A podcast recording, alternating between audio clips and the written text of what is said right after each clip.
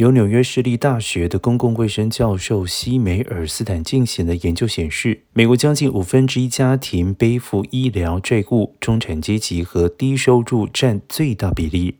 平均而言，每户家庭积欠的医疗债务约四千六百元。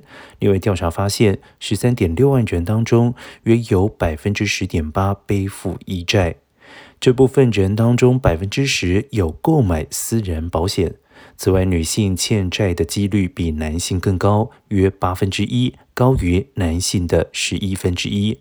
学者表示，大多数富裕国家都没有上述情况，显示美国需要彻底整顿医疗制度。